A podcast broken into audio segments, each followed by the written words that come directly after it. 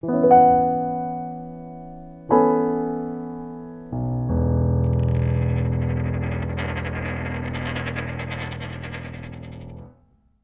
zur Ausgabe Nummer 43, zur Episode Nummer 43 von Defi.jetzt Podcast. Heute mit dem Kryptorückblick über Dezember 2021 und Januar 2022. Und wir haben als Gast den Dennis Korey da. Hallo Dennis.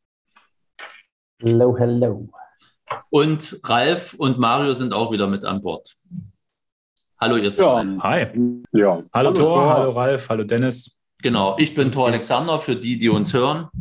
Die Gespräche, die wir im, in den letzten zwei Monaten hatten, waren, eine war dezentrale Kommunikations, äh, da fehlt irgendwas. Strategien. Äh, Strategien, genau, via Hive. Hive ist ein äh, Fork von Steam.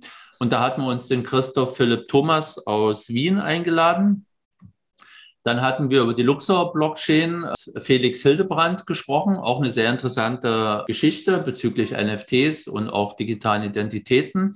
Die dritte Episode ging über äh, Hardware-Wallets mit Shift Crypto und da hatten wir uns den Roland Stadler aus Zürich eingeladen. Und dieses wurde Ende, Ende Januar veröffentlicht. Kommen wir zum nächsten, zu Neuigkeiten aus der Kryptowelt. Wer will anfangen von euch dreien? Mache ich erstmal. Fange ich erstmal an. Also Zwei Monate sind ja lang. Das ist ungefähr äh, in Normalzeit ungefähr ein Jahr. Also zwei Monate in Krypto. Es war schwierig, sich jetzt noch an Sachen zu erinnern. Ich musste auch in meiner Timeline zurückgehen und habe da gesehen, Anfang Januar, nee, Anfang Dezember war es ja, hat WhatsApp bekannt gegeben, also Meta, die, die Mutterfirma von WhatsApp, hat bekannt gegeben, dass sie Kryptoüberweisungen implementieren wollen. Und die haben das irgendwie auch schon testweise mit einer bestimmten, mit einer Wallet-Anwendung probiert.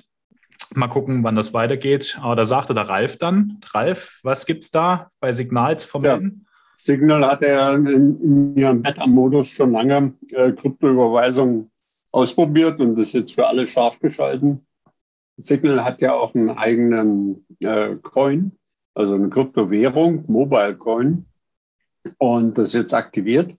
Und man kann, wenn man den Mobile Coins besitzt, äh, sich weltweit Geld überweisen. Der Vorteil bei Signal ist, dass es ja wirklich end-to-end -end verschlüsselt ist, weil es auch keine zentralen Instanzen gibt. Und äh, bei WhatsApp ist das ja alles anders. Da gibt es zentrale Server.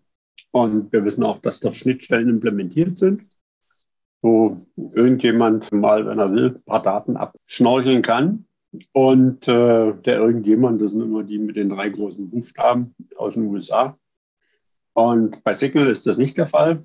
Bis jetzt definitiv nicht der Fall weil das ähnlich wie so eine dezentrale Identität funktioniert, wo jeder nur seine eigene Identität ist oder seine Root, äh, seine eigene Root-PKI. Das ist interessant. Und bei Signal ist es auch so, es gehört ja keinem so richtig. Ne? Also auch ein bisschen dezentral das Ganze organisiert. Schauen wir mal. Währenddessen, ich denke, WhatsApp ist komplett zentral. Die haben ja auch mit ihrem Wallet äh, schon lange eine Zulassung. Die Währung selber ist diese äh, sozusagen an einen ähm, Stablecoin binden wollen noch nicht zugelassen. Aber wenn das mal werden sollte, dann wird dann natürlich WhatsApp äh, in vielen Ländern immer das Geld dominieren oder den Geldbegriff neu äh, definieren, weil die haben jetzt über 2,8 oder 2,9 Milliarden Nutzer. Da sind viele Unbanked dabei. Und wenn Sie denen dann sozusagen über den Datenverkauf auch noch ein Goodie geben, ein Goodie ähnlich wie El Salvador, mit, das mit 30 Dollar gemacht hat, für jeden Bürger, der äh, das Jovi Wallet nutzt. Für den Facebook ist das möglich, dass er an jeden nur mal 30 Dollar ausreichen. Sind dann 2,9 Milliarden mal 30 Dollar oder 15 Dollar in äh, äh, Entwicklungsländern ist das viel wert. Ja, müssen wir schauen, wie das wird. Interessant, weil ich habe jetzt ähm, von dieser Signalgeschichte, ich nutze ja selber auch Signal, coole, coole App auf jeden Fall. Also alle Zuschauer, die Signal noch nicht haben, ladet euch das mal am Handy runter, ist auf jeden Fall cool. Ist mir komplett entgangen, zum Beispiel, dass diese äh, mhm. Möglichkeit jetzt bei Signal besteht mit dem Mobile mhm. Coin. Mhm. Habe ich gar nicht irgendwie von gehört. Ist gerade wirklich das erste Mal. Ich habe gerade reingeguckt und mhm. es ist natürlich noch die Beta-Version von diesem Mobile Coin. Und Ja. ähm, finde ich gerade extrem spannend, äh, dass diese Möglichkeit besteht, weil wir alle kennen das ja von Telegram. Telegram hat das äh, versucht, hat dann Mhm. direkt einen von Buch bekommen von, der- ich glaube, der SE die SEC war es, ne, hat ihnen das quasi Mhm. Hm. ähm, verboten, wobei dieser Coin, dieser Ton-Coin ja noch weiterentwickelt wird. Zwar nicht von Telegram, aber von irgendwelchen Developers. Ich weiß nicht, wie weit es da ist, aber das ist natürlich äh, extrem spannend hier, weil man hier unter Umständen jetzt Krypto ganz easy, ganz schnell, äh, wahrscheinlich ohne große Gebühren mit äh, ja, hunderten Millionen oder Milliarden von Menschen hin und her senden kann, sehe ich auf jeden Fall Riesenchancen. Bei WhatsApp bin ich eher ein bisschen skeptisch. Ähm, ich glaube, das Facebook-Projekt oder Meta, wie sie jetzt heißen, dieser Coin, den sie gemacht haben, Diem, äh, der steht irgendwie auch so vom Aus, habe ich gelesen. Also auch da scheint es äh, aus regulatorischer Sicht auch Probleme zu gehen. Aber ich kann das ja nachvollziehen. Ja? Stell dir mal vor, du bist ein, Staat, ein kleiner Staat mit 80 Millionen Einwohnern. Da kommt eine, eine private Firma hin und sagt, hier, drei Milliarden Nutzer, wir erfinden jetzt unsere eigene Währung. Ob das denen nicht viel, zu viel Macht geht, ob das überhaupt so machbar ist über eine zentrale Firma, ja, das Mhm. wage ich im Moment eher noch zu bezweifeln. Aber Signal, sehr cool. Da werde ich mich auf jeden Fall noch mal ein bisschen reinlesen äh, und das mal Ganze mal ein bisschen testen. Äh, Mhm. ey, extrem spannende News. Voll an mir vorbeigegangen.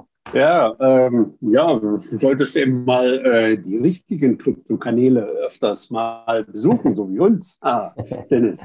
Ja, da, Ähm. ich, bin, ich bin ja jetzt da. Ne? Ich bin ja da. Ich höre zu. Damit im Zusammenhang, äh, dass Signal jetzt da die Kryptowährung erlaubt und äh, auch wenn es besser ist, jeder kann es nutzen. Der Vorsitzende von Signal, Vorsitzende oder derjenige, der bisher die Entwicklung leitet, der ist ja bewusst zurückgetreten äh, in der vergangenen oder vorvergangenen Woche, wo das scharf geschalten worden ist, auch wenn es immer noch als besser deklariert ist.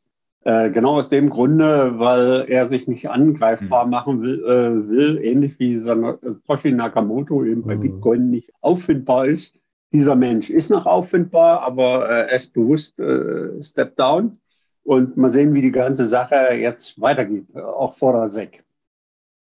Ja, Aber ergänzend hinzufügen, dass Signal mit äh, Geld von amerikanischen Drei-Buchstaben-Diensten mitentwickelt wurde. Also was, was Mhm. das dann wieder für negative Konsequenzen hat, bin ich mir ehrlich gesagt auch noch nicht so richtig sicher.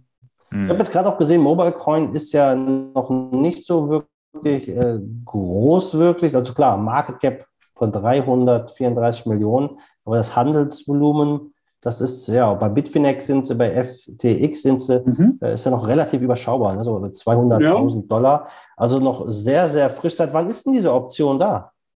Ja, ich denke, die ersten Beta-User drei Monate und Okay. jetzt offiziell für jeden ähm, Hm. nutzbar. Ja.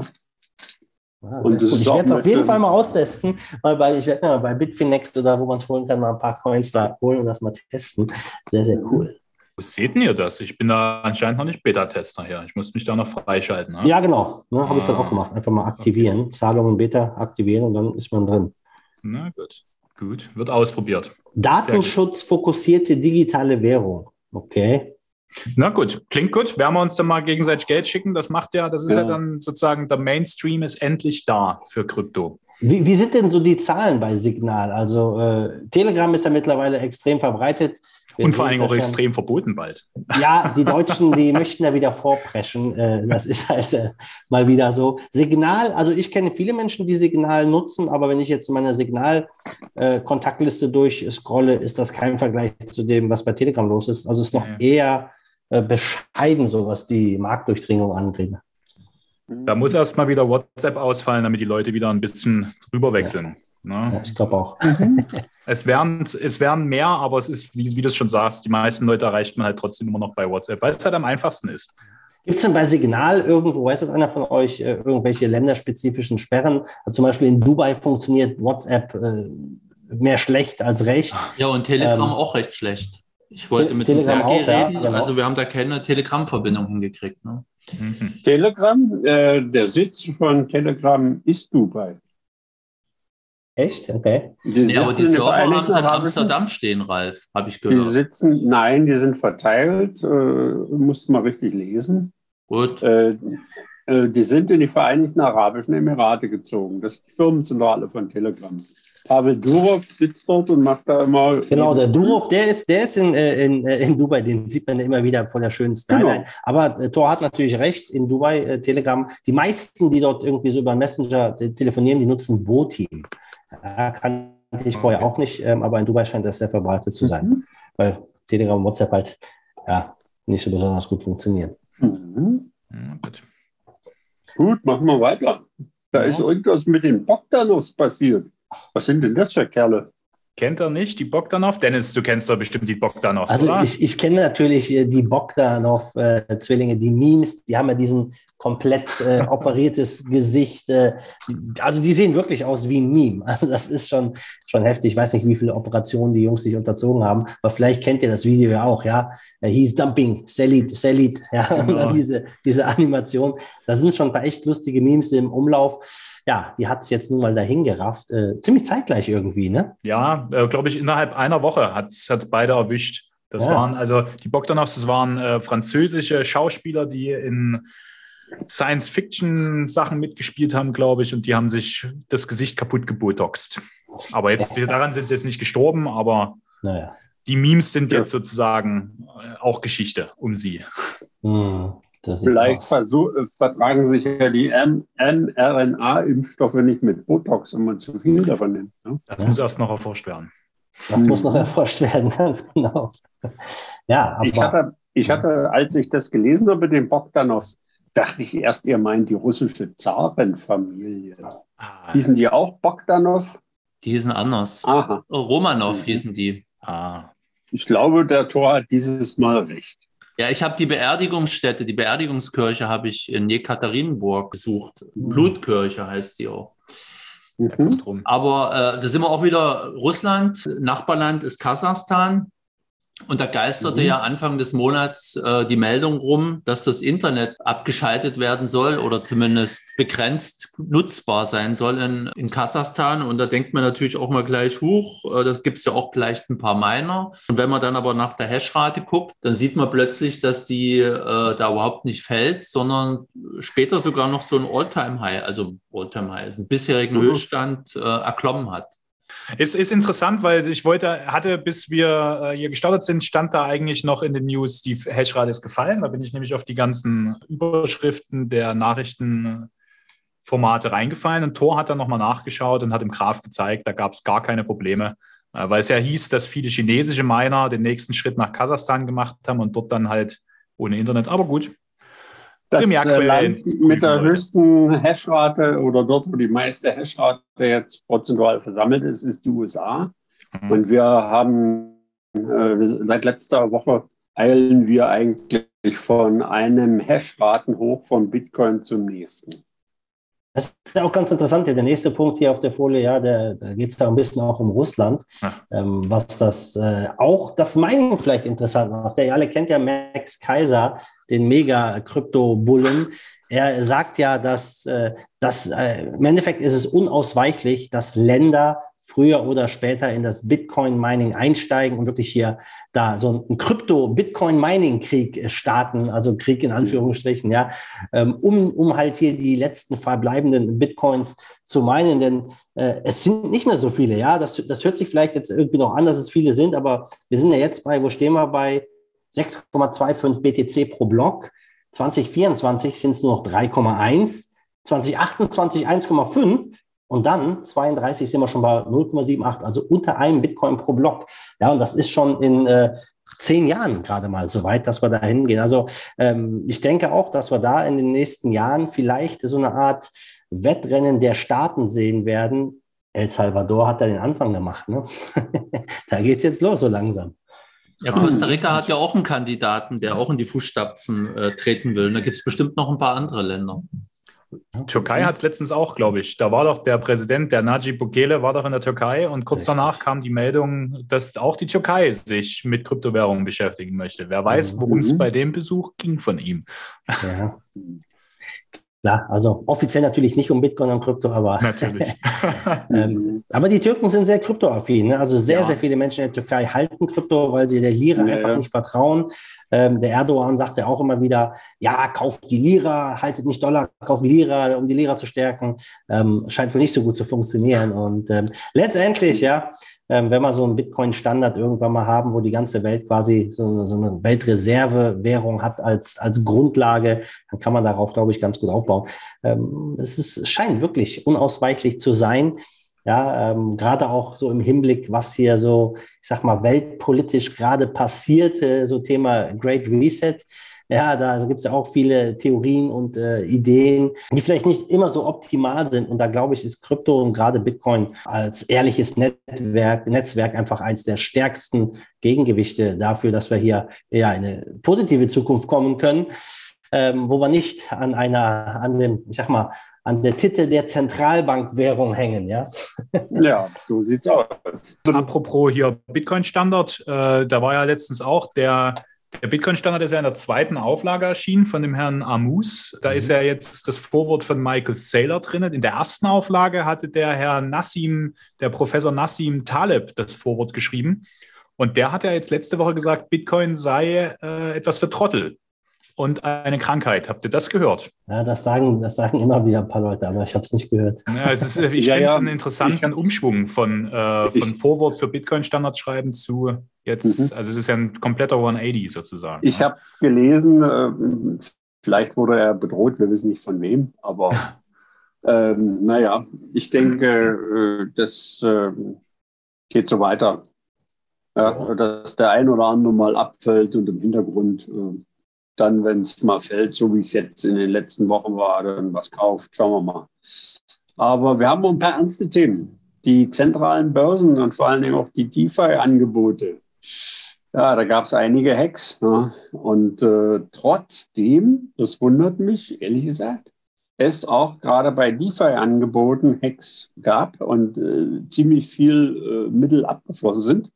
Der DeFi-Markt von der Höhe her ist gleich geblieben, ist fast nicht zurückgegangen. Im, im Gegensatz zu dem Abfall der, ja, ich sag mal, äh, einzelnen Währungen. Wenn man auf defilama.io guckt, Komm, dann komm, sieht komm. man, äh, .com, ja, du hast recht, ähm, dann äh, sieht man, da ist prozentual kaum was runtergefallen. Das hat mich erstaunt. Aber wie Ja. gesagt, wir sind ja im Trend defi.jetzt, so heißt unser Podcast. Äh, wir wissen ja, wo es lang geht und wo die Zukunft sitzt. Ne? Ja, aber Ralf, das Geld ist ja nicht weg, das hat bloß ein anderer. Also deswegen kann der Markt ja nicht runtergehen. Das hast du wohl jetzt alles, Tor. So bist du. Aber wir haben eine Nachricht übersprungen. Die russische Zentralbank ruft zum Verbot äh, von Krypto aus und der Präsident, der sieht das halt anders. Ja, Putin hat ja schon öfters mal bewiesen, dass er ein bisschen Weitblick hat. Mal Ja. gucken, was sich da dann rausentwickelt. Der hat sich hingestellt und hat gesagt, im Kryptomining haben die Russen den Amerikanern einiges voraus, einige Vorteile hätten sie. Würde ich zustimmen, ne? Ja, ja klar, das stimmt schon. Ja, Die bauen sich ihr eigenes Internet jetzt und dann machen sie auch noch ihr eigenes Kryptomining. Ne? Ja, Und aber da, da sind wir natürlich, da, da sind wir natürlich noch an, an so einem Thema drin. Ich glaube, viele von diesen äh, Leuten haben das wahrscheinlich noch nicht ganz geblickt, dass so Insellösungen oder Länderlösungen oder sich so abkoppeln äh, von sowas nicht wirklich funktioniert. Das ist ja, Bitcoin ist eine globale Geschichte für alle gleich und klar, einige Länder haben Vorteile davon. Ähm, ich hatte irgendwo gelesen, dass da wollten sie ein Atomkraftwerk nur fürs Bitcoin-Mining äh, bauen und so weiter. Also ähm, es gibt da schon ein paar wilde Auswüchse, aber ähm, letztendlich ist, äh, ist, ist es für viele einfach, ja, äh, ich sag mal, Länder jetzt noch ganz am Anfang. Wir sehen ja jetzt auch immer wieder neue Chips. Ich weiß nicht, wer war es? Intel, die einen neuen Chip entwickelt haben, der noch schneller ist, noch weniger Energie verbraucht und so weiter und so fort. Also auch auf dem Bereich gibt es äh, sehr, sehr viele Entwicklungen. Also ich glaube auch, dass es eine Frage der Zeit ist, äh, bis da passiert. Wobei ich immer noch eine Frage im Hinterkopf äh, habe, was das Bitcoin-Mining angeht, aber die klären wir ein andermal. Jetzt bin ich auch gespannt. Da freue ich mich drauf. Ich fand es äh, nur noch mal zu dem Hack zurück. Ich fand es interessant. Da war unter anderem, wie gesagt, Ascendex war dabei und auch Crypto.com. Crypto.com ist eigentlich eine ziemlich große äh, Börse, die ist sehr bekannt, die macht viel Werbung. Die hat, glaube ich, einige Sportteams unter sich. Matt Damon hat, hat sich letztens Die haben ein ganzes Stadion, die haben ein ganzes Stadion hier. Ein ganzes Stand, ja. Stadion haben sie mhm. auch mittlerweile. Die haben sich lange hingestellt und haben gesagt, nein, da ist nichts passiert, bis ihnen dann die Leute nachgewiesen haben, nein, doch, von euren Wallets sind insgesamt Token im Wert von 30 Millionen Dollar abgeflossen. Mhm. Und da sieht man halt immer wieder, Leute, not your keys, not your coins, also nicht eure, also das, das kommt auch nochmal im Gespräch, was wir dann äh, mit Shift Crypto, mit dem Roland, äh, Roland äh, geführt hatten. Sichert euch eure Coins weg von den zentralen Börsen, kann man immer nur ja. wieder sagen. Aber ich sag mal so, ne, man hat da natürlich jetzt mitbekommen, ein großer Hack, 30 Millionen, hat, hat das, ich weiß nicht, ob das wirklich dem wehgetan hat jetzt, ja, das schien irgendwie so ein bisschen Ah, okay, klar, ist ein bisschen klar. worden. Aber hier mal 30 ja. Millionen, da mal 30 klar, Millionen, das läppert Aber sich. Ne? es, ist natürlich, es ist natürlich eine zweigeteilte Geschichte. Auf der einen Seite bist du da bei einer Firma, die versichert ist, klar, not your keys, not your coins. Aber wir müssen natürlich auch mal ehrlich sein, äh, DeFi ist natürlich für mich absolut die Zukunft. Aber auch im DeFi werden Leute immer wieder gehackt aus Unwissenheit, aus vielen anderen Gründen, ja, aus Phishing-Attacken und sonstigen Sachen, wo Leute einfach ihr Geld verlieren und sich an niemanden mehr wenden können. Hier, wenn eine Firma dahinter steht, ja, man hat so das Gefühl, äh, man kann da jemanden mhm. erreichen, man kriegt meistens seine Gelder wieder. Und ähm, da haben wir auf jeden Fall noch sehr, sehr viel äh, Aufklärungsarbeit und Entwicklung das vor stimmt. uns, um die Leute halt in eine Position zu bringen, mhm. zu erkennen, was ist denn richtig oder was nicht. Ich habe letztens einen Fall gesehen, da war, war ein DeFi-Protokoll mit irgendeinem Smart Contract und äh, die Leute, die lesen sich ja nicht durch. Wenn die ein Pop-up haben bei Metamask oder wo auch immer, klicken dann auf Akzeptieren die verstehen ja oft nicht, lesen da nicht, was dann da irgendwie äh, für Berechtigungen rausgegeben werden. Und dann stellte sich heraus, dass man sich beim Connecten mit dem Wallet, und hat dann, dann kamen drei Pop-ups und eines dieser Pop-ups war eine Berechtigung, alle USD Tether zu spenden. Die Leute haben diese Berechtigung gegeben und irgendwann, Monate ja. später, haben sie sich gewundert, warum ihre Wallets leer sind. Und auch solche Sachen, ne, da ist natürlich, äh, ja, da ist dann jeder selber für verantwortlich. Aber auch da äh, es ist für viele halt noch sehr, sehr weit entfernt, sowas, ne? zu sagen, okay, ähm, wo gibt es mehr Hacks? Ja? Wo, ist, wo ist das Risiko ja, größer? Ich würde heute auch nicht mehr, ich würde heute auch nicht mehr Metamask äh, empfehlen, sondern Revi. Revi ist einfach mehr fair und äh, ist ja auch ein Metamask Fork, aber mhm. da haben wir auch etwas zu unserem, äh, in unserem ähm, Pipeline. in unserem Podcast, äh, in unserem Podcast, genau, mit Shift Crypto die haben ja auch Rabbi angebunden und äh, das soll, kann man empfehlen. Dann aber, also nochmal, jetzt hat Crypto.com ist noch online. Ich weiß jetzt noch, ich laufe immer noch meinem Geld von Cryptopia hinterher aus 2017. Da können wir, die, die Crypto.com Kunden können von Glück sprechen, dass es nur 30 Millionen waren und nicht alles Krypto, weil dann, dann ist die Börse zu und dann kann man gucken, wo man das Geld daherholt. Ne? Also Cryptopia, da sind so viele Millionen verschwunden, die Börse ist danach äh, insolvent gegangen und die haben heute noch nicht alles, zurückgekau äh, alles zurückgegeben. Die sind immer noch dabei. Das ist aber, ein riesiges, riesiger Bohai. Aber das scheint ja, Mario, dass das Geld dort schneller ist als du, weil du läufst dem hinterher. Ne? So ist es. ist halt auch ein langer Weg bis ja. Neuseeland. Ne? Das ist das mhm. eigentliche Problem. Okay, nächste Seite. Also passt auf euer Geld auf. Es ist, Krypto ist voller Scams, voller Scammer, voller Betrüger und vor allen Dingen ja. Hacker ja, Obacht geben. Äh, ja, wie gesagt, in den letzten Wochen haben wir schon auch ein bisschen was erlebt, zwei, drei Wochen. Auf einmal äh, stürzte da mal was um sieben bis acht Prozent, Bitcoin allen voran. Hat natürlich dann die Altcoins mitgezogen oder manche sagen auch Shitcoins zu dem, was nicht Bitcoin ist. Und man dachte, okay, jetzt ist schon der, äh, das Tal erreicht, aber dann gab es nochmal einen sieben- bis achtprozentigen Absturz. Und äh, ja, die Frage ist, sind wir jetzt schon dort am Grund angekommen oder nicht? Thor, was meinst du denn?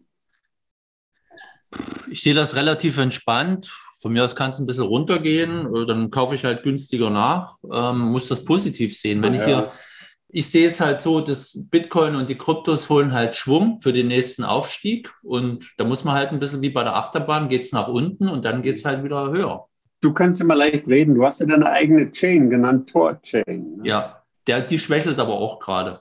Ähm, so, und ich habe mal hier die Performance aufgeschrieben, äh, die Jahresperformance, also unmittelbar vor Aufzeichnung des, äh, des Podcasts heute habe ich bei äh, TradingView geguckt und Bitcoin hat ähm, in den letzten zwölf Monaten 18,8 Prozent plus gemacht, Ethereum knapp 60 Prozent und Gold hat minus 1,4 Prozent minus gemacht. Da rotiert Peter Schiff vor Wut vor sich hin, dass sein Sohn ihn wieder outperformt hat letztes Jahr. Ja, Oder kennt ihr Peter Schiff? Nee, wer klar, ist das? klar. Ja. Jedes Mal, wenn Peter Gold. Schiff, jedes Mal, wenn er twittert, dass Bitcoin jetzt quasi am Ende ist, ist es ein guter Punkt, Bitcoin zu kaufen, weil immer seine Ja. Tweets ein guter Indikator sind, wenn es hier nach oben Peter geht. Schiff, das ist so ein alter Goldbug, der, der, der schiebt ganz schön viel Hass gegen Bitcoin und äh, ist in Gold verliebt. Ja. Und er, er kommt einfach nicht vom Boden weg mit seinem Gold. Und sein Aber Sohnemann, sein Sohnemann ist aber ganz tief in Bitcoin. Das ist das Ja. Witzige. Ja. Absolut, das ist ein guter Gegensatz. Ich glaube aber, dass Peter Schiff da äh, diese Aufmerksamkeit aus der Bitcoin-Szene einfach gerne hat, gerne nutzt und es ihm und seiner Goldfirma wahrscheinlich auch viele, viele Millionen und äh, Käufe gebracht hat, einfach weil, ich sag mal, wenn du viel Geld in Krypto machst, klar, warum nicht, kannst du mal was in Gold reinstecken. Und ich glaube, seine Firma hat sogar Bitcoin akzeptiert, Ach, um schon. Gold zu kaufen. Äh, da ist bestimmt ein bisschen Geld reingeflossen. Natürlich hat er die Bitcoin nicht gehalten, sondern konvertiert, aber ähm, er profitiert natürlich von dem Ruf, von der Reichweite, die die Bitcoiner ihm geben. Und es ist immer wieder entertaining, ihn auch zu sehen dann. Ne? Das stimmt, das stimmt. Also ich habe dann erstmal keine Neuigkeiten mehr. Es ist nur heute hat sich noch was ergeben. Da gibt es große Projekte. Ich hatte hier mal von dem Spell-Token erzählt. Da hat sich heute gerade wieder was ergeben. Kennt ihr die Quadriga, die, die kanadische Börse, die vor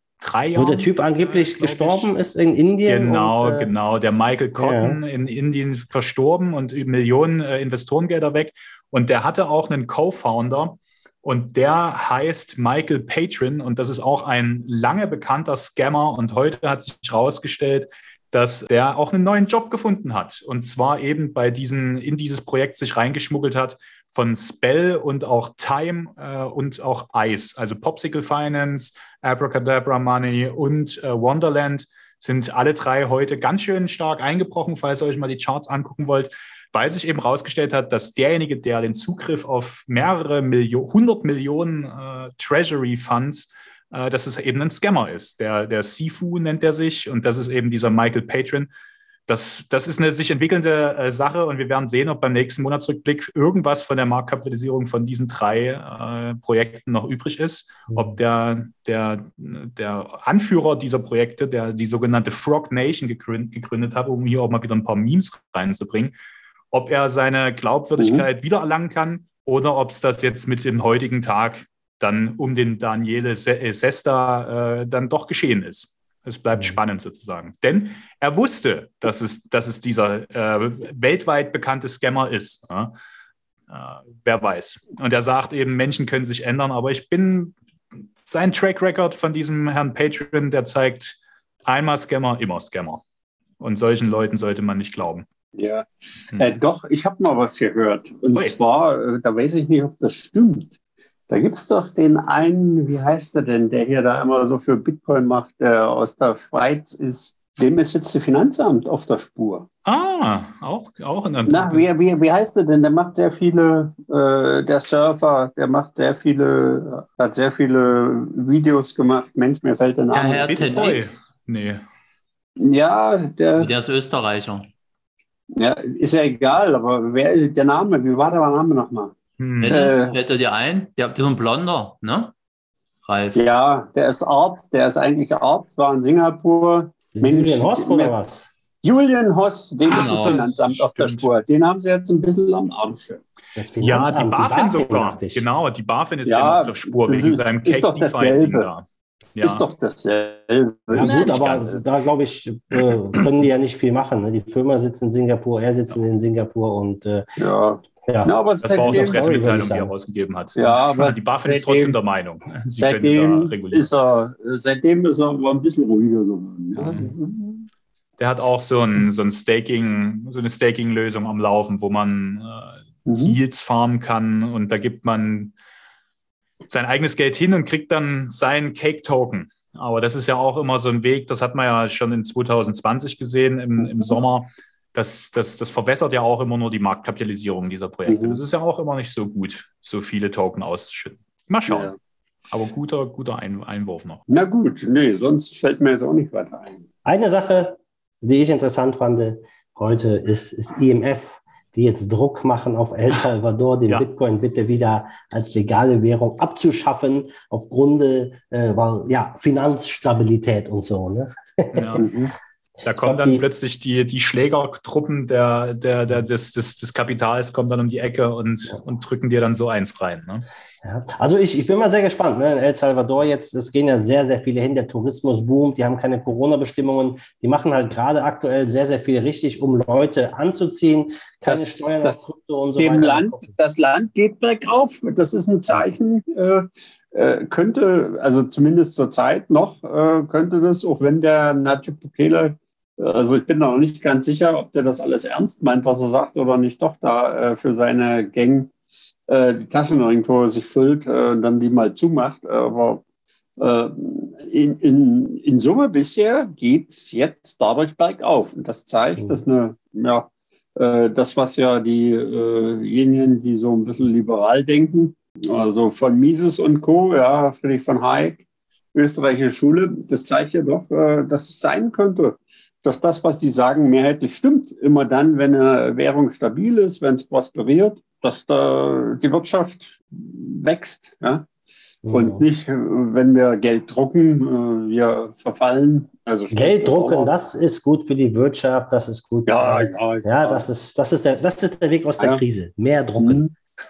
Mhm. Ja, aber dann wird ja irgendwann wird ja dann mal das Papier teurer sein äh, oder die Herstellung und Nutzung des Druckvorganges als Ach, der Wert, Was der erzählst du für. Schwör Verschwörungstheorien? Nein, das funktioniert Ach immer. so. Du brauchst nur in die Vergangenheit zu gucken. Geld drucken war immer schon die Lösung. Ja, dann Da sind wir, am Ende sind wir alle reich. So ist Da- es doch, so machen da- die das doch auch in, in Da, Simbabwe. da empfehle ich zurzeit Argentarius vom Gelde, beziehungsweise das große Buch, äh, das ja dreistufig ist. Äh, Dort ist genau vor 100 Jahren beschrieben, was da der Bankdirektor seinem Sohne äh, alles so geschrieben hat. Und das folgt jetzt 2021, 2022. Die Höhe der Inflation in Deutschland war 2023 im November. Und es ist alles genau 100 Jahre her. Also da denkt man, das ist ein Film. Aber hm, schauen wir mal. Äh, Man sollte es mal lesen, kann ich nur empfehlen. Agentarius vom Gelde, die Dreiband. Äh, Ich empfehle die Dreibandausgabe. Und ähm, ja. Habe ich jetzt wohl immer das falsche Buch verschenkt. Ich habe immer nur den, das dünne. äh, Ja, das umgegeben. dünne im Goldamet. Du musst das dicke, wo alle drei Bände drin sind, kaufen. Ah, okay, gut. Dann, Ja, du bist, du bist wieder nicht auf dem Laufenden. na, dann müssen mal die Leute, an die ich das verschenkt habe, alle noch mal noch zwei weitere Bücher lesen. Ganz einfach. Ja, da hast du noch, da hast du sogar noch, du hast dann Reserve. Du kannst in den nächsten Jahren noch was verschenken. Optimal. Optimal. Das finde ich gut. Du bist schlau. So, dann sind wir aber schon beim nächsten Thema. Danke. Apropos schlau und apropos Wert. Also wenn das Geld, sag mal, wenn das Papier mehr Wert hat als der Nennwert des Geldes, der draufgedruckt ist, dann sollte man, glaube ich, ein bisschen zu überlegen anfangen. Aber kommen wir vielleicht erstmal einen Schritt zurück. Wann ist überhaupt etwas wertvoll? Und das habe ich mir heute als zeitloses Thema ausgesucht, dass ich da mal kurz drüber rede. Äh, Wert hängt immer von der Umgebung ab. Also ein Glas Wasser in der Wüste ist logischerweise wertvoller als jetzt bei mir oder bei dir in der Küche. Und äh, damit etwas wertvoll ist, muss es drei Eigenschaften oder drei Kriterien erfüllen. Es muss rar sein, also recht selten vorkommen. Es muss nützlich sein, also Nutzen haben. Das kann auch ein Kunstwerk sein, was, ich, äh, was mir gefällt, wenn ich es angucke. Und äh, es bedrückt, benötigt eine kritische Masse an Leuten, die an das Projekt glauben, die an das Produkt glauben, die es auch nachfragen und äh, eventuell das auch weiter verbreiten. Seht ihr das auch so? Ich denke, das ist ganz einfach in einem Satz zu sagen. Wertvoll ist das, was nachgefragt ist. Wenn ich da zur Zeit an mich denke, wie oft ich nachgefragt werde, mein Gott. Das stimmt. Wir mussten heute warten, um, um den Zoom-Raum zu eröffnen, um das aufzunehmen. Also da war schon eine hohe Nachfrage da, Ralf. Ja. Die Fans sind vor allen Dingen in Krypto das Wichtigste mit. Also große Communities pumpen natürlich Projekte und die machen es dann wertvoll, jetzt mal in, in Anführungsstrichen. Ne? Richtig, na gut, ist ja bei Bitcoin auch passiert. Erst dadurch, dass es nachgefragt wurde und immer mehr von mehr Leuten genutzt wurde, hat es halt einen Preis entwickelt und der Preis ist dann immer weiter gestiegen. So, und ich habe hier mal kurz aufgeschrieben, was unbestritten heute schon als wertvoll gilt. Also Gold zum Beispiel. Gold ist rar nützlich, es ist edel, es glänzt, fasst sich gut an und peppt auf und äh, wird aus diesen und anderen Gründen äh, nachgefragt. Bei Diamanten ist es ähnlich. Äh, guter Wein. Da würde ich aber sagen, sie sind nicht wirklich so rar, die Diamanten. Die werden ja, äh, ich dachte, so was ich gehört habe, sind die Diamantenminen doch in der Hand von so zwei holländischen Brüdern oder sind es drei, die, die ja im Prinzip damit bestimmen, wie viele Diamanten geschürft werden und wie viele dann am Ende geschliffen werden. Also rar sind Diamanten nicht wirklich. Ich war mal in Stuttgart bei einer, bei einer Investmesse, da wurden Leuten Set, also als Anlageprodukt Diamanten verkauft. Und da muss ich, das, da würde ich persönlich jetzt nicht dazu raten, denn wenn die Minen sich entscheiden, mehr zu schürfen, dann kommen halt mehr Diamanten, also beziehungsweise überhaupt mehr auf den Markt zu geben, dann ist die Wertanlage plötzlich nichts mehr wert.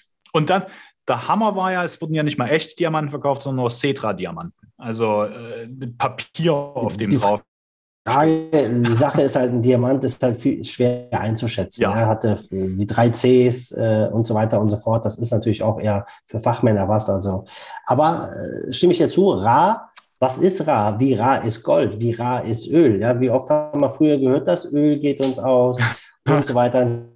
Wird wie ja. Diamanten so rar sind, wie sie dargestellt werden, sondern dass äh, eher gesteuert wird, ja. Und einfach natürlich bei Gold ist klar, Ne, ist schön, ne? Gold behangen ja. in vielen Kulturen. Das fühlt sich geil so, an. Ja. Vielleicht noch einen kurzen Einwurf. Es gibt natürlich auch Edelsteine und ich hatte mal letztens einen Vortrag gehört auf einer Investment-Fortbildung. Und äh, die Edelsteine sind wesentlich wertvoller, weil ein Diamant kann ich einfach künstlich herstellen mit wenig Aufwand. Und im äh, Diamant, äh, Dennis, sind nicht drei Kohlenstoffatome miteinander gebunden, ich glaube sonst sogar sechs. Das ist so ein, so ein Hexagon. Und aber es kann nicht künstlich herstellen. Aber um weiterzumachen, also guter Wein und guter Whisky gilt ja auch als rar und nützlich und äh, wertvoll demzufolge. Es gibt ja auch da entsprechende Auktionen von alten Weinflaschen. Oldtimer, mit denen sieht es ähnlich aus. Sie sind auch rar und nützlich. Und äh, bei Kunstwerken sieht es ähnlich aus. Meistens sind es ja Unikate. Frage ist, wo stehen NFTs? Ja. Und apropos ja. Kunstwerke und NFTs, da, was, was hatte ich jetzt gelesen? Welche Familie von einem verstorbenen Künstler hat jetzt im Keller noch welche gefunden und will daraus NFTs machen? Hattet ihr das gehört? Wer war denn das? Ja, aber diese, dieser NFT-Hype, also ich bin da, bei mir geht das so ein bisschen vorüber. Ich bin da jetzt nicht so interessiert dran, aber es ist unglaublich, was das für Wellen geschlagen hat, wer da alles jetzt mit auf den Zug aufspringt, was für Leute da in diesem Game, in diesem NFT-Game drin sind äh, für 100.000, mhm. für 500.000 Dollar sich so einen mhm. verpixelten Punk kaufen und irgendwelche anderen naja, verrückten Sachen. Naja, äh, naja, verrückte Welt. Das ist verrückte Welt, aber es könnte sein, ähm, also ich bin da auch sehr skeptisch und ich bin auch nicht jemand, der sich da so ein digitales Ding da für irgendwas NFT hingibt. Aber in der die NFT-Kopplung in den Spielen mit Absolut. in der Spielindustrie, Absolut. Das ist realistisch. Also dort würde ich sagen, okay, mhm. das kann ich verstehen. Ne? Das könnte auch dauerhafte Zukunft haben. Ja, also ich, ich sehe es schon kommen. Ja? Wenn wir dann später im Metaverse unterwegs sind, alle mit unserer virtuellen ja. Brille und dann läufst du dann ins virtuelle Zuhause von jemandem und dann siehst du seine virtuellen Klamotten an seinem Avatar, die natürlich einmalig sind. Und also ich kann mir sehr gut eine Welt auch vorstellen, wo Leute wie in der echten Welt sich Markenklamotten für ihre mhm. Avatare kaufen, die äh, als NFT dann gehandelt werden können, weil sie vom Avatar XY getragen werden. Ähm, aber die Frage ist halt, ja, äh, ist das eine Welt, in der wir später mal leben wollen oder nicht so? Ja. Ich weiß es nicht. Picasso, also die Nachfahren von Picasso haben irgendwelche Werke noch im Keller gefunden und wollen daraus jetzt NFTs noch machen. Aber ich muss natürlich sagen, Tor, die Tor-Chain, also finde ich, einer der spannendsten und wichtigsten Entwicklungen in der Kryptobranche.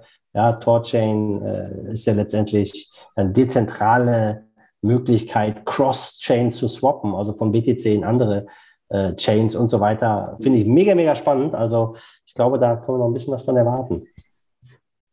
Gut, Abo, ihr habt ja das äh, Kunstwerke, wollte ich jetzt das Fass mit den NFTs nicht aufmachen, aber es gab jetzt, äh, in diesem Monat gab es ein Meetup von den äh, Darmstädter und Bonnern und die hatten sich dem Thema NFT äh, gewidmet. Und unter anderem hatten die auch von der Gartner Group den Hype Cycle dargestellt. Und die bringen ja jedes Jahr so ein, so ein Hype Cycle, also so eine, so eine Welle, die nach oben geht, dann wieder ab, nach unten geht, aber nicht bis ganz runter, also so vielleicht bis 30, 40 Prozent und dann geht die so langsam nach rechts oben. Und da war äh, NFT auf dem auf dem Berg ganz oben. Das heißt, es wird jetzt vermutlich auch, äh, ist jetzt ziemlich gehypt worden. Jetzt wird es dann irgendwann in den nächsten paar Jahren vielleicht mal wieder ein bisschen ruhiger oder ein paar Monaten. Dann wird sich das ein bisschen setzen und dann wird man da vielleicht ordentliche Anwendungen mit NFTs mhm. anbieten. Jetzt Kunst da in so einem digitalen... Also wie gesagt, Spiele, Kun mhm. Kunst, Spieleindustrie und dann haben wir ja auch äh, in Immobilien. Sachsen, äh, hat man, näher, näher, aber was die NFTs betrifft, Gummy Link, ja, die neueste Gründung von Christoph Jentsch, hat man ja schon gesprochen. Äh, da hat ja auch in dem Podcast bei Philipp Sander gemacht, Block 52, äh, mit der Technologie von auch einem Startup aus Chemnitz, äh, Authentic. Äh, das ist ja dort, wo du dann die physikalische Verbindung zu einem Ding in die Blockchain hast, mit diesem Aufkleber oder wenn du das äh, zur Tablettennachverfolgung beziehungsweise Nike wird diese Technologie für seine Schuhe auch dann einweben. Das kannst du ja drucken. Und wenn es Bestandteil eines physischen Gerätes, also im Gewebe eines Schuhs, äh, drinne ist, dann kannst du den da nicht verfälschen. Und, und so eine Sache. Also es findet die NFT-Technologie auch langsam äh, seinen Weg in die physikalische Welt. Langsam. Das, was du Würde beschreibst, sagen, sind keine NFTs, das sind Refit-Chips. Nein, das sind NFTs. Sind NFTs? Ja, sie werden nach dem äh, NFT, äh, auch nach diesem ERC-Standard hergestellt und die sind kreiert, ja. Also, und äh, dann damit sind es NFTs. Und auch in, den, in der Spieleindustrie hat man ja schon. Also ich denke, dass wir da schon drüber sind im Hype-Cycle und dass es jetzt wirklich dann äh, schon in die Anwendung langsam kommt. Also ich glaube, dass, ja, dass NFTs, dass NFTs in der Gaming-Welt, wenn Blockchain und Krypto-Gaming groß wird. Es spielen so viele Menschen Spiele mhm. und diese Krypto-Games, die stehen so am Anfang. Ja. Das ist ja wirklich eine absolute Nische. Wenn das mal Mainstream wird, glaube ich, dass NFTs zum Alltag gehören werden. Also wie wir früher unsere Autokarten getauscht haben oder Baseballkärtchen oder Pokémon oder alles mhm. da. Wenn die Leute mit NFTs in den Spielen dann noch ja äh, Geschichten machen. Also da sehe ich extrem viel äh, Chance, Möglichkeit, Opportunity. Ich selber bin jetzt kein Typ, der, also früher habe ich Computer gespielt, so in meinen jungen Jahren, aber mhm.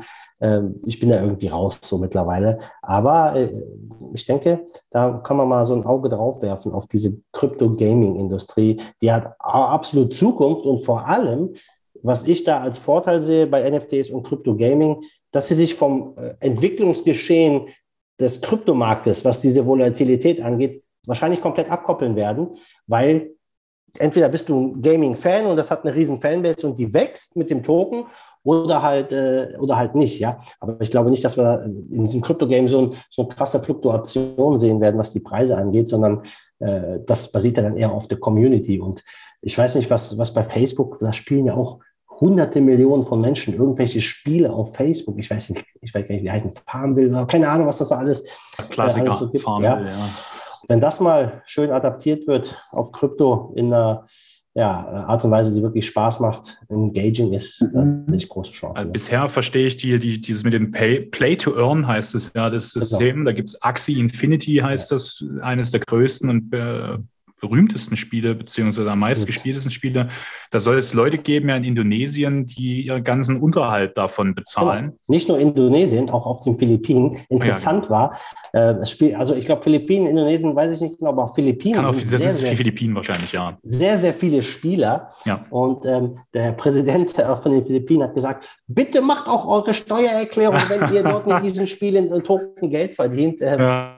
Weil kannst du dir natürlich vorstellen, wenn du ein guter Spieler bist und die haben da so im Schnitt so, sagen wir mal 800 bis 1500 Dollar, die die verdienen fürs. Spielen am Computer, ohne Altersbeschränkungen wirklich, ja, was, was, jeder machen kann, der ein bisschen da sich mit befasst. Ähm, ich glaube kaum, dass da äh, die dem Wunsch des Präsidenten nachkommen werden, weil du kannst ja mit den Kryptos, die du dort verdienst, direkt in andere Sachen tauschen und irgendwelche Sachen äh, dann kaufen. Also auch das extrem spannend, was da passiert. Ne? Kommen wir mal zum, zum Ende von der Folie. Also ich habe jetzt mal ein paar Beispiele aufgezählt gehabt, warum bestimmte Sachen wertvoll sind oder wertvoll als wertvoll angesehen werden. Und ihr, liebe Zuhörer, äh, könnt ihr mal überlegen oder in die Kommentare schreiben, warum ihr Bitcoin oder Ethereum oder eine andere Kryptowährung als wertvoll erachtet, was da eure Gründe und eure Begründungen sind. Und dann würde ich an dieser Stelle das Thema schließen und zur nächsten Folie übergehen. Und da ist das Zitat des Monats, Ralf. Tja, äh, wie gesagt, die aktuelle Situation, äh, Corona lässt grüßen. Das, was wir derzeit irgendwie mit diesen Motivationen nennt, ist äh, die Bundesregierung oder Anna Klauterbach äh, zum Impfen. Äh, ein altes äh, Zitat von, ja, ich bin ja ein Rudolf von Mises-Fan, was die Zitate betrifft, auch sonst von einigen Ideen, die er hat. Zitat von ihm, der Staatsapparat ist ein Zwangs- und Unterdrückungsapparat. Das Wesen der Staatstätigkeit ist, Menschen durch Gewaltanwendung oder Gewaltandrohung zu zwingen oder zu motivieren, in Anführungsstrichen, sich anders zu verhalten, als sie sich aus freiem Antriebe verhalten würden. Das ist das, was wir zurzeit, glaube ich, erleben. Ein bisschen Protest gibt es auch. Das jetzt auch auf die Kryptowelt äh, übertragen. Na, schauen wir mal. Ähm, unsere Steuergesetzgebung oder vielleicht auch die Mika-Gesetzgebung in Europa droht eventuell dazu, äh, wenn sie es so durchsetzen, wie sie es jetzt geplant haben, dass wir, naja, äh, letztendlich alle Kryptos auf zentralen, kontrollierten Börsen verwahren müssen und nicht selber verwahren dürfen. Wie denn? ja, wie denn? Äh, wenn sie es durchsetzen, man kann so ein Gesetz erlassen, erinnere dich, in den 30er Jahren ja. oder woanders öfters auch, wurde auch der Besitz von Gold verboten. Das stimmt, da wussten sie aber, wer alles Gold hat und wie viel vor ja, allen Dingen. Jetzt wissen sie ja bei in Europa, In Europa wird gerade ein äh, Gesetz vorbereitet, Europäische Union. 2023 soll es aktiv werden, dass du all deine, alle deine Dinge, die dir gehören, Stadt, Land, Fluss, ja. Gold, äh, Krypto, angeben musst. Ja, das sind, so die letzten, das sind die, die letzten verzweifelten Versuche eines sterbenden Systems, sich. Hoffen äh, wir es, hoffen die, wir es, ja. aber äh, es geht sogar so weit, dass man äh, darüber nachdenkt, dass wenn du Kryptos besitzt und allein die Wertsteigerung, die du erf äh, erfährst äh, oder die es erfährt, ohne dass du es verkaufst, dass man sozusagen sozusagen den möglichen Verkauf besteuern will. Ja, das gab es ja in Amerika, diesen Vorstoß. Also ja. halte ich für total. Ja. Äh, da machen es jetzt die Österreicher gerade das, besser, muss ich sagen, das, mit, ihren, System, mit ihren Steuergesetzen. Ja, das System, also das geltende System wird versuchen, alles durchzusetzen, um sich weiter zu finanzieren, äh, solange es nicht ja. gestoppt wird. Absolut. Und äh, jetzt jetzt kommen wir, jetzt kriege ich mal äh, den, äh, das ist das, was wir gerade erleben. Und deshalb ist aus meiner Sicht oder äh, das Zitat von dem Rudolf von Mises äh, sehr interessant, weil der Staatsapparat das versucht durchzusetzen, was ihm die Geldelite ja, die dahinter steht, nicht sichtbar ist. Ja, Wobei ich sagen muss, wie ein Naturgesetz. Man kann, den, man kann das Zitat aber auch positiv sehen. Was ist denn ja. die Natur des Menschen? In unserer Natur klopfen wir uns gegenseitig eigentlich die, seit unserer Geschichte nur die Schädel gegenseitig ein. Äh, ja. Und ich finde es schon gut, dass es Gesetze gibt, die sagen, dass es nicht erlaubt ist, auf die Straße zu gehen und einfach jemanden niederzustechen. Mhm. Also die zivilisatorische Decke ist dünn. Man kann das, dann kann das, dieses Zitat dann natürlich äh, positiv und negativ sehen. Zurzeit natürlich negativ. Dass es aber einen Staat gibt, der uns auch bestimmte Regeln vorgibt, finde ich mhm. jetzt nicht persönlich nicht ganz so verkehrt. Da halt ist wie Titus Gebel von den Free Private Cities, äh, dass er sagt, ja, äh, der Staat soll mich in Ruhe lassen, wenn er das Angebot, das ist ja ein Angebot für seine Bürger macht, also Staat as a Service, das ist ja das, was er mit seinen Free Private Cities hoffentlich in meinem nächsten Meetup oder äh, mal besprochen, äh, kann man auch nachlesen in seinem Buch, ähm, ähm, Freie Privatstädte, ähm, dass das den Staat auf das reduziert, wofür er eigentlich mal gedacht war. Okay, Fingers crossed sozusagen. Will ich noch was dazu sagen, wenn ihr jetzt alle fertig seid? Also das, was du angesprochen hast, nennt sich Vermögensregister, Ralf. Mhm. Und da kommen Jawohl. auch deine Schließfächer mit rein. sollte man ja auch nichts Böses dabei denken. So, und das andere, was du meinst, dass man den Staat auf seine Grundfunktion reduziert, das nennt man Nachtwächterstaat und dass der Staat nur zwei äh, Funktionen hat, einmal das Eigentum schützt und die Grenzen. Und äh, aktuell erleben wir ja, und das ist ein ganz normaler Prozess, dass der, dass der Staat immer übergriffiger wird und sich noch mehr Rechte aneignet, die ihm gar nicht zustehen. Uh. Aber das ist eine längere Diskussion. Ich schlage vor, wir gehen auf die nächste Folie, sprich ich. Und da ist das Zitat von Mario.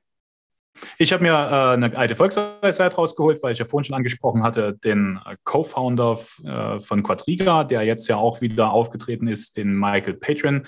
Und zwar, äh, wer einmal lügt, dem glaubt man nicht und wenn er auch die Wahrheit spricht. Das hat jetzt nicht viel mit Krypto zu tun, aber wie gesagt, einmal ein Scammer, immer ein Scammer. Ich fand das heute sehr passend zum heutigen Tag mit dieser News, dass da eben dieser Betrüger wieder, schon wieder Geld von Kunden in der Hand hat und eben Leute, die dafür verantwortlich waren, die das wussten, ihm trotzdem die obwohl sie wussten, dass er ein Scammer ist, ihm trotzdem diese, diese, diese Funds in die Hand gegeben haben. Und das ist in meinen Augen, was das macht man nicht. Das, das ist Vertrauensverlust von allen Seiten. Genau. Passt auf, Leute.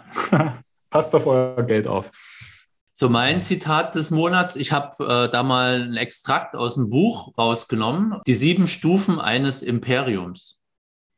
Das hat man ja heute auch hier und da wieder mit, äh, mit Facebook und IWF und dies und jenes. Und zwar gibt es da den Sir John Bagot Club. Der hat im Fate of Empires im Jahre 1978, also vor über 40 Jahren, also 45 Jahre, hat er sieben Thesen aufgestellt, wie ein Imperium sich entwickelt. Am Anfang ist die Zeit des Aufbruchs und der Pioniere.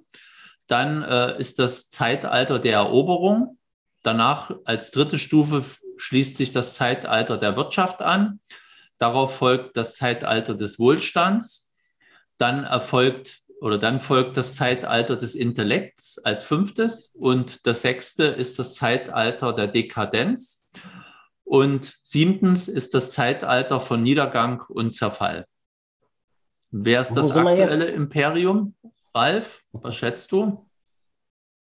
Tja, das kommt, äh, wo wir gerade auf dem Erdball sind, äh, drauf an, glaube ich. Ich würde sagen, wir äh, in Europa oder in Deutschland sind gerade irgendwo äh, zwischen sechstens und siebtens.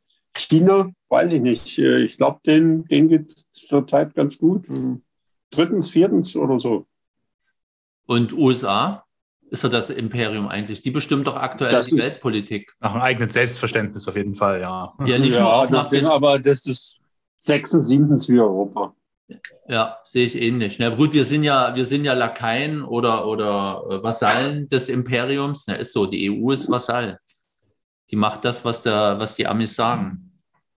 Und ich sehe es ähnlich. Wir sind, denke ich mal, da so im sechsten noch drinne, Zeitalter der Dekadenz. Äh, und das Zeitalter des Niedergangs steht relativ nah bevor. Was meinst du, Dennis? Ja, also ich sehe uns auch da zwischen sechs und sieben einfach in diesem Übergang. Ähm, aber Ralf, du sagst ja, die Chinesen, denen geht es ganz gut. Das mag auf staatlicher Ebene vielleicht so mhm. sein, aber äh, auf individueller Ebene, aus unserer Sicht, ist es, äh, guck dir an, was in China los ist, letztendlich diese totale Kontrolle, kontrolle Überwachung, Social Credit Score. Ähm, ich glaube, wir befinden uns halt in diesem Übergang. Ähm, und dieser, dieser Niedergang und dieser Zerfall, der jetzt sich quasi durch diese Krise befeuert, jetzt bewusst herbeigeführt wird, der wird dazu genutzt werden, um halt ein neues System zu installieren. Und äh, wenn es nach denen geht, halt das System, was denen so vorschwärbt. Ja, und äh, das ist für mich letztendlich ist der größte Widerstand hier Krypto. Und ich kann jedem nur sagen, Leute, äh, Krypto ist für mich so der einzig große Hoffnungsschimmer, äh, den ich sehe, dass wir uns ja diesem Ganzen entziehen können, unser eigenes, faires, ehrliches System aufbauen von Mensch zu Mensch. Ähm, aber dass wir diesen Niedergang erleben müssen und diese Neuordnung, ja, das ist wahrscheinlich unausweichlich. Mhm. Aber da auch wieder äh, Technologie kann wie immer zwischen zwei Extremen oder für zwei Extreme genutzt werden. Nehmen wir Beispiel, was leichter verständlich ist, Atomenergie. Du kannst die Wasserstoffbombe werfen oder du kannst die Kernfusion erreichen, Energie für fast zu null. Ne? Also das ist, Energie hat auch was mit Freiheit zu tun. Genauso jetzt im Krypto, aber das, oder beziehungsweise Blockchain-Technologie. Du kannst das eine Extrem, die Individualität des Einzelnen, die Freiheit des Einzelnen, damit auch die Unabhängigkeit des Einzelnen äh, erreichen. Auf der anderen Seite kann, wie es in China auch, da wird ja auch so eine Art Blockchain-Technologie äh, genutzt für den elektronischen Schwan, CDBC, der jetzt scharf geschalten wird zu Olympia, beziehungsweise auch zu dem Identitätsthema, äh, wo du dann auch diesen Social Credit Score äh, da nutzen kannst. Also das ist dort äh, das andere Extrem. Ne? Und äh, ich sehe das so, dass die westlichen Staaten sich jetzt auch so ein bisschen versuchen, Richtung China zu bewegen äh, damit The Great Reset irgendwie oder das, was da propagiert ist, umgesetzt werden kann. Ob wir uns selbst noch, also die libertäre Denkweise, die ähm, Freiheit des Einzelnen, ob wir das noch erreichen können. Ich hoffe es. Äh, dafür versuche ich ja hier auch äh, diesen Podcast oder das Meetup mitzumachen, um Bildung und das Volk zu bringen, um sich gegenseitig auch ähm, zu, ähm, weiter zu bilden, zu diskutieren Schauen wir mal. Aber wie gesagt, das äh, zurzeit spricht ein bisschen äh, das gegen uns oder gegen diese Idee des, äh, ähm, des Individuellen, des, den Individualismus stärken, Libertärfreiheit wieder nach oben zu bringen. Müssen wir schauen, wo es hingeht. Ja, wir arbeiten dran. Wir stehen am Scheideweg. ja, das sehe ich so. Gut, kommen wir zum Ausblick. Ähm, wir haben geplant ein Tutorial mit dem Professor Dr. Falco Tappen. Da geht es um delta-neutrale Handelsstrategien im DeFi-Bereich. Ist ein sehr interessantes Thema. Deswegen, weil wir da einiges zeigen werden und auch einen Vortrag bekommen, läuft das als Tutorial. Und Mitte Februar haben wir mit dem Professor Tappen dann einen normalen DeFi-Podcast ausgemacht und in der Pipeline äh, auch eventuell für Februar ist der Christoph Bergmann, Autor des Buchs Die verrückte Geschichte vom Aufstieg eines neuen Geldes und auch ähm, Autor des Bitcoin.de Blogs. Habt ihr noch Sachen Delta im Gespräch? Neutral, Delta neutral, äh, also Omikron-lastig oder was? nee, nichts mit Omikron. Lassen wir uns überraschen, was es ist, Dennis. Ja, ich bin gespannt. Also, also ist, ist eine sehr interessante Kiste, wo du äh, ein, ein, festes, äh, relativ festes Einkommen mit DeFi dir kreieren kannst, egal wo der Kurs hingeht, oben oder unten, seitwärts. Absolut. Spannendes Thema. Ja. Ralf, hast du noch Sachen in der, in der Pipeline? Nein, erstmal noch nicht. Aber wie gesagt, mit Titus Gebel habe ich schon gesagt. Ich bin noch an dem Professor Singh dran, äh, der auch gerade letztes Jahr ein schönes äh, Buch geschrieben hat. Aber das äh, ist noch im Frühstadium, ihn zu gewinnen, vielleicht für den Podcast oder für den Mieter. Hans-Werner Sinn, oder was? Ja. Hm, okay. Vielleicht noch Info äh, mit One Inch, mit Sergei Kunz. Äh, werden wir wahrscheinlich auch Ende März oder Anfang April äh, nochmal ein Defi-Gespräch machen, weil es dann da auch ein paar neue Informationen von One Inch gibt. Gut. Freue ich mich schon drauf. Ja, ich mich auch. Der Sergei ist immer schwer beschäftigt und immer viel unterwegs.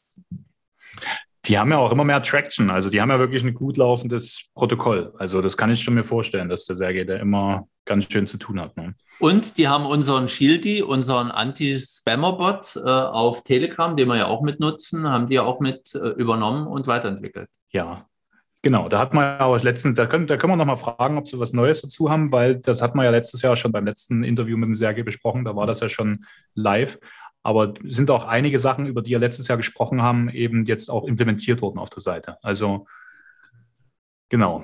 Ja, da haben wir das sozusagen für heute fertig. Dann wird man noch unsere Erreichbarkeiten. Also Leute, ihr könnt euch, könnt euch den, die volle Ladung DeFi jetzt auf, der, auf unserer Homepage geben, www.defi.jetzt. Wir sind natürlich auch bei Telegram, äh, defi-jetzt oder wenn ihr Fragen habt zum Beispiel oder, oder Anmerkungen, zum Beispiel eine Antwort auf die Frage, die der Tor euch ja vorhin gestellt hat, was ist für euch wertvoll, kommt doch gerne zu uns in den Chatkanal äh, in Telegram defi-chat. Und ansonsten hören und sehen könnt ihr uns überall, wo es Podcasts gibt und äh, sehen dann eben bei, bei YouTube zum Beispiel. Der Tor hat auch noch eine, eine, eine Plattform auf Hive und auf Getter uns aufgebaut. Da ist es at bc-i für Hive und auf Getter hat er seinen eigenen, hat er, hat er seinen eigenen Benutzer benutzt, der, der Tor, den Tor, Alex, Tor Alexander. Also da könnt ihr nicht nach defi.jetzt suchen, da müsst ihr nach dem Tor schauen. Besucht uns gerne, hört gerne wieder rein, auch beim nächsten Mal. Und ja. Dennis, danke, dass du da warst.